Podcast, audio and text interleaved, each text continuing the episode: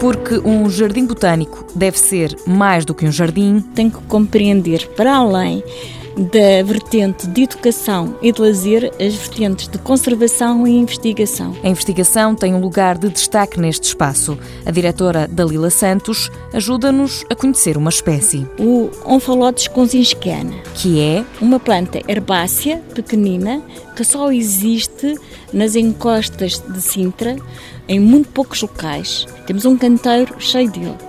Podemos colher as sementes, podemos saber em que condições é que germina, se por acaso houver alguma população em Sintra que se extinga, pegar nas nossas sementes e tornar a repovoar aquele local. A componente educativa é outra das preocupações. Anualmente passam aqui pelo Jardim Botânico mais de 10 mil estudantes e depois dentro das visitas guiadas temos diversos temas, alguns ligados especialmente à conservação, outras à função das plantas, características das plantas a nível do mundo, como é que elas variam de uns sítios para os outros. Através destas visitas, os estudantes e o público em geral podem perceber, por exemplo, o que são as plantas invasoras. Temos, por exemplo, a falar da erva das pampas, que é uma erva muito grande, com um penacho, que é originária da Argentina e que no século XIX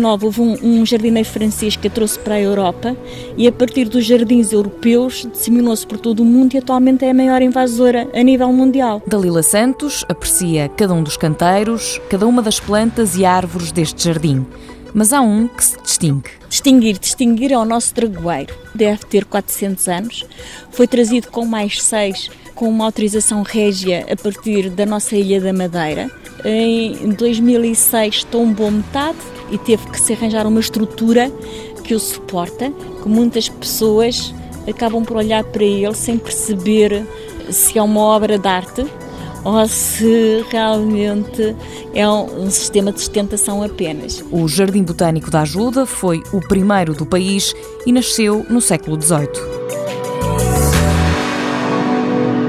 Mundo Novo, um programa do Concurso Nacional de Inovação BSTSF.